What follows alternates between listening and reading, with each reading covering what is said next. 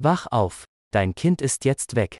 Bis 1998 wurden mehr als 50.000 Irinnen in Mutter- und Babyheimen ihre Kinder weggenommen. Unverheiratet schwanger zu sein galt im erzkatholischen Irland als unverzeihliche Schande, und die Kirche war so mächtig, dass sie allein über die Zukunft der Babys entschied. Eine unabhängige Kommission sollte 2021 für Aufklärung sorgen, doch der Bericht gilt als lückenhaft und unvollständig. Von Mareike Grepel, Dublin. In Irland waren Verhütung und Abtreibung lange verboten, Sex vor Ehe nicht erlaubt, Aufklärung praktisch nicht existent. Bei ungeplanten Schwangerschaften galt die Frau als die Schuldige an ihrem Zustand, egal, ob das Baby von ihrem Freund war, in einem Abhängigkeitsverhältnis oder durch eine Vergewaltigung oder Missbrauch entstand. Wer nicht illegal im Ausland die Schwangerschaft beenden wollte oder konnte, hatte im von Kirche und Tradition bestimmten Gefüge der irischen Familie keine Wahl. Der Priester wurde informiert. Er entschied, ob die Frauen verstoßen werden sollten oder in eines der 18 katholischen Mutter- und Babyheime gebracht wurden. In dem Hollywood-Film Philomena spielt Judy Dench eine Frau, die es erst im hohen Alter schaffte, Details über ihren Sohn herauszufinden, den sie 1951 im sogenannten Sean Ross Abbey Mother in Baby Home zur Welt gebracht hatte. Er war gegen ihren Willen nach Amerika verkauft worden, für umgerechnet 910 Euro.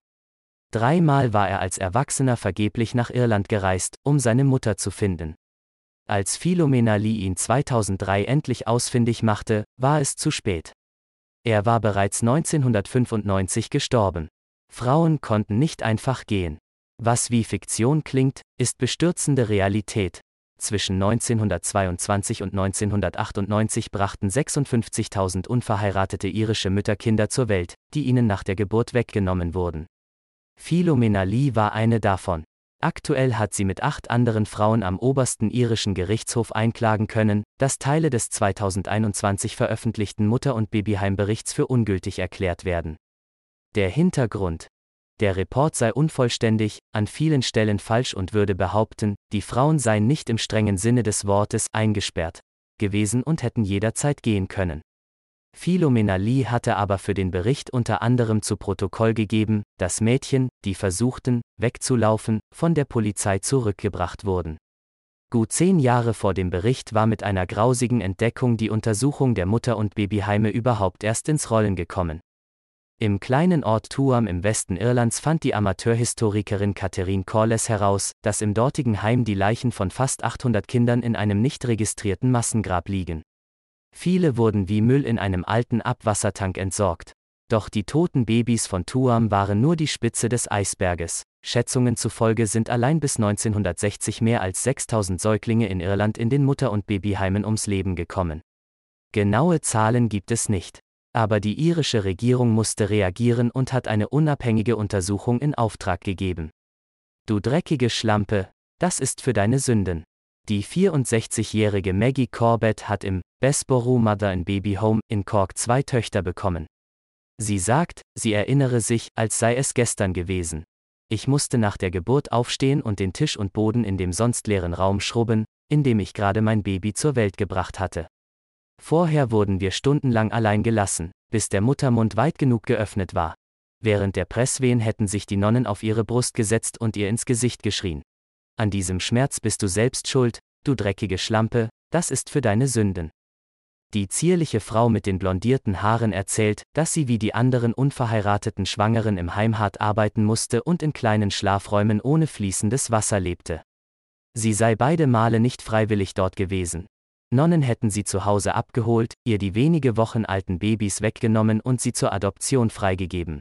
Zum Stillschweigen mussten wir gar nicht verdonnert werden. Wir haben uns so geschämt, wir haben ja geglaubt, was die uns über uns gesagt haben. Bis heute hat sie mit ihrer Mutter nicht darüber gesprochen, genauso wenig wie mit Freundinnen oder Geschwistern. Beim zweiten Mal wusste sie, was sie erwartete. Ich war das älteste von zwölf Kindern, und obwohl es meiner Mutter das Herz gebrochen hat, dass ich mitgenommen wurde, unternahm sie nichts. Mein Vater und der Priester haben unmissverständlich klar gemacht, ich habe Schande über uns alle gebracht, über die Familie und über das Städtchen. Und die Väter der Kinder? Sie sagt, sie hätten 1976 und 1978 nichts damit zu tun haben wollen. Der eine wurde von seiner Familie geschützt und stellte sie als leicht zu haben hin. Dabei hatte ich gar keine Ahnung, was mit mir geschehen war. Ich habe nicht gewusst, dass ich schwanger werden konnte. Der andere nutzte aus, dass sie nach der ersten Schwangerschaft und wegen der Sehnsucht nach ihrem Kind verletzlich und auf der Suche nach Nähe und Zuneigung war, dass sie wegen einer, so weiß sie jetzt, postnatalen Depression und posttraumatischen Belastungsstörung zu viel trank und ihm blind vertraute. Sie wurde wieder schwanger. Sie stand wieder allein da. Sie wurde wieder allein nach Bessborough gebracht. Nur dieses Mal wusste sie, was sie erwartete. Maggie Corbett spricht ruhig, nur selten gerät sie in Aufruhr. Sie lächelt viel, als sie ihre Geschichte erzählt. Sie ist stolz auf ihren Mut, offen zu sein, und ein bisschen darauf, so viel Schweres überlebt zu haben. Für das Treffen hat sie Fotos mitgebracht. Bei manchen weint sie. Sie zeigt Bilder ihrer ersten Tochter, Joanne, die sie eigentlich Martina Samantha genannt hatte. Ich habe sie erst wieder gesehen. Da war sie selbst schon Mutter und ich somit Oma. Und sie zeigt ein Kinderfoto von dem zweiten Mädchen, das sie noch nicht finden konnte. Sie sei sicher, dass Marie Antoinette lebe, sie spüre das, aber sie trage sicher einen anderen Namen. So schlimm waren wir doch nicht, oder? Auch die Mütter wurde von den Nonnen umbenannt. Maggie wurde zu Olga, als sie das erste Mal in Bessborough ankam, im dritten Monat schwanger, und ebenso, als sie zwei Jahre später noch einmal da war. Beim zweiten Baby haben sie mich nicht mehr nachts geweckt, sondern mir erst am nächsten Morgen gesagt, dass die Kleine weg ist. Wohl aus Sorge, sie würde versuchen, es zu verhindern. Beim ersten Kind haben die Nonnen nachts um ein Uhr an meinem Bett gestanden und gesagt, Wach auf, Olga, dein Kind ist jetzt weg, für immer. Ich habe beim nächsten Kind oft nicht geschlafen. Und dennoch konnte sie nicht verhindern, dass ihr auch ihre zweite Tochter entrissen wurde. Als ich 1990 versucht habe, die Nonne, die Bessborough geleitet hat, zu konfrontieren, um Hilfe bei der Suche nach meinen Kindern zu bekommen, hat sie gesagt, Ach, komm, so schlimm waren wir doch nicht, oder? Ich konnte sie nur anstarren und nichts mehr sagen. Es sollte noch 16 Jahre dauern, bis sie, dank Unterstützung durch eine Sozialarbeiterin, ihre erste Tochter wieder treffen konnte. Nach zwei gescheiterten Ehen, einer weiteren Tochter namens Rayonne und einem Studium der Sozialwissenschaften, als schon sie Mitte 40 war, kann Maggie Corbett sagen, ich bin heute in einer glücklichen Beziehung und setze mich beruflich und privat für andere ein. Anderen Überlebenden geht es nicht so gut. Viele haben Suchterkrankungen, psychische Probleme, können nicht arbeiten. Hilfe bei der Aufarbeitung, seelsorgerische Begleitung oder finanzielle Entschädigungen gab es nicht. Bis jetzt. Nicht perfekte Babys kamen in einen anderen Trakt. Das dem ersehnten und doch kritisch aufgenommenen Kommissionsbericht 2021, der Zeugenaussagen, Urkunden, Berichte der Heime, Autopsieergebnisse und wissenschaftliche und historische Recherchen beinhaltet, ein Schadensersatzangebot folgte, wirkt auf den ersten Blick positiv. Aber Geld bekommen nur die Mütter, je nach Dauer des Aufenthalts in der Einrichtung zwischen 5.000 und 65.000 Euro. Die Bedingung, dass sie mindestens sechs Monate in einem Mutterkindheim verbracht haben müssen, um selbst auch Anspruch auf Entschädigung zu haben, hat die überlebenden Kinder am Boden zerstört. Wir stehen wieder ganz unten, sagt die 51-jährige Clodac Melon, die als Eileen im St. Patricks Mutter- und Babyheim in Dublin zur Welt kam und die die Selbsthilfe- und Suchorganisation Beyond Adoption gegründet hat. In einer Kiste auf dem Tisch liegt eine ungebundene Vorabausgabe des Kommissionsberichts die Regierung weiß, dass viele der Überlebenden in ein paar Jahren nicht mehr leben werden. Einige von ihnen haben gehofft, ein paar Euro zu bekommen, um sich die eigene Beerdigung leisten zu können. Ich zittere vor Wut. Clodac Melon erinnert daran, wie es den Babys in den Heimen erging, egal, ob sie nur ein paar Wochen, Monate oder Jahre dort waren. Viele Babys, die nicht schnell weggegeben werden konnten, wurden extrem vernachlässigt, 23 Stunden am Tag im Bettchen liegen gelassen, selten gewickelt und im Liegen mit der Flasche gefüttert. Vor allem die Kinder, die nicht perfekt waren, eine Behinderung hatten oder eine andere Hautfarbe. Die kamen in einen anderen Trakt und wurden dort so gut wie vergessen, sagt Clodac Melon. Sie berichtet von Erinnerungen der jungen Mütter, die beobachtet haben, wie viele von uns zu medizinischen Versuchen und Impftests benutzt wurden. Manche bekamen demnach Ziegenmilch statt Säuglingsmilch. Sie selbst sei bis heute sehr empfindlich in Sachen Ernährung, sagt sie, als sie Brot und einen Teller mit Aufschnitt auf den Tisch stellt. Die Frauen und Männer in den Selbsthilfegruppen berichten von psychischen und körperlichen Folgen, Suchterkrankungen, Verdauungsproblemen.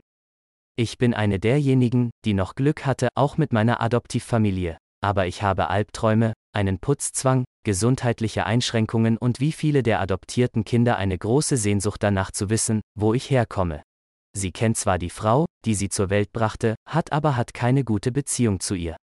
Viele, so Clodac Melon, die ihre Mütter und Väter bis heute nicht finden konnten, suchten in jedem Menschen Anhaltspunkte. Könnte ich mit diesem oder jedem verwandt sein? Die meisten haben alle ihre Dokumente immer bei sich wie Paddington Bear. Papst hebt 2018 in Irland eine Todsünde auf, Hotlines stehen nicht still.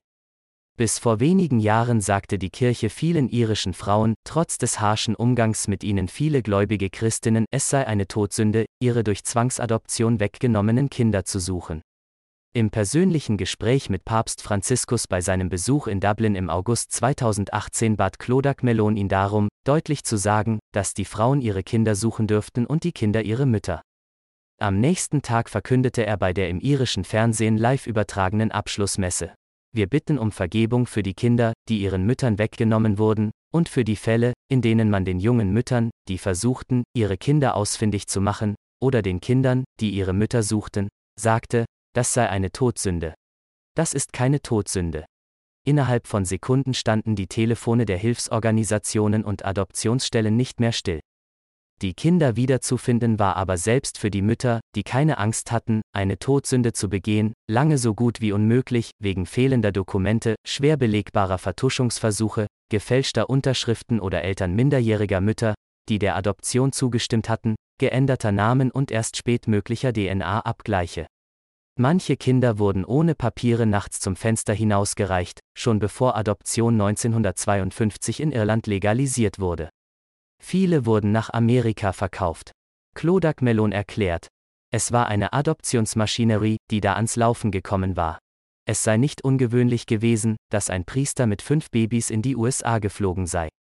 Dieser habe in der ersten Klasse gesessen, die Stewardessen hätten sich um die Säuglinge gekümmert. Der Pilot habe dem Priester Champagner bringen lassen und die anderen Fluggäste hätten applaudiert, weil er so hübsche, pralle Babys zu neuen Familien nach Amerika brachte. Ein Auto hält Formelons Haus und sie beginnt zu strahlen. Die Tür zur Küche springt auf, ihre Tochter und deren Freund kommen herein. Ich habe drei Kinder, zwei Enkelkinder und einen tollen Mann. In der katholischen Kirche sei sie schon lange nicht mehr. Obwohl sie sehr spirituell sei, wolle sie diese Institution nicht länger unterstützen. Und Maggie Corbett ergänzt, warum ich nicht den Verstand verloren habe? Ich habe mir immer gesagt, du kannst mit deinem Körper menschliches Leben machen. Das ist ein Wunder. Du bist ein Wunder.